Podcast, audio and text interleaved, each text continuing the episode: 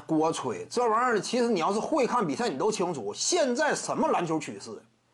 看没看到广东队啊？说白了，你也别谈什么国产球员实力强如何，威姆斯的攻坚，看没看到比赛？经常都是怎么打的？广东队啊，我拼阵地就是单核，我这个攻坚能力得展现出来。没有攻坚能力，你组织啊，你组织你只能维持，你这玩意儿打时间长非常被动啊。你看什么郭艾伦不行，他这单打往里突如何？不突破呀？你那意思光搁外边传呐？倒来倒去有劲吗？问题是，你看 NBA 比赛呀，核心球员怎么打？我先展示进攻火力，我进攻火力不展现出来，你作为核心持球人呢，你这是没有这个前途的。你看这这怎么打啊？郭艾伦这那格外线来回传导球，那有用吗？关键是，说白了，这个都不如什么？我直接来个后撤步三分打进。对于球队这样一种士气的提升，让对方感觉士气受到打压，对不对呢？传来传去能解决问题吗？关键是，赵继伟也非常优秀，但是还是那句话，郭艾伦你是必须得用。赵继伟呢，时间也不至于说压缩到九分钟，这也是绝对有问题的。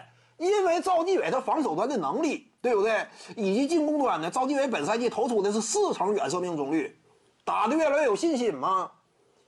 你这个你不用，最后阶段怎么讲？用人方面肯定是有疑问，但是赵继伟呢，他不至于说像郭艾伦那种程度啊，甚至你说把郭艾伦拿下，主要用赵继伟，这也是不行的。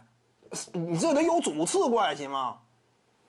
你侧重不一样，你也得看争冠级别，你试一试你就清楚。你这 NBA 还是 CBA 你看季后赛你看多了，你就发现核心持球人，一支球队的外线主要的进攻箭头，你得有火力。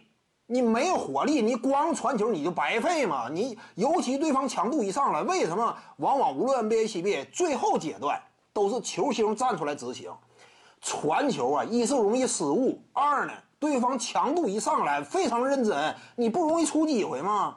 这会儿靠什么？个人能力，我拉扯对方防线，凭借自己的进攻实力，我直接就能完成终结嘛。靠个人带动团团队，就不是靠战术体系支撑团队进攻。往往打到关键时刻是这样，个人能力带动团队。徐静宇的八堂表达课在喜马拉雅平台已经同步上线了，在专辑页面下您就可以找到它了。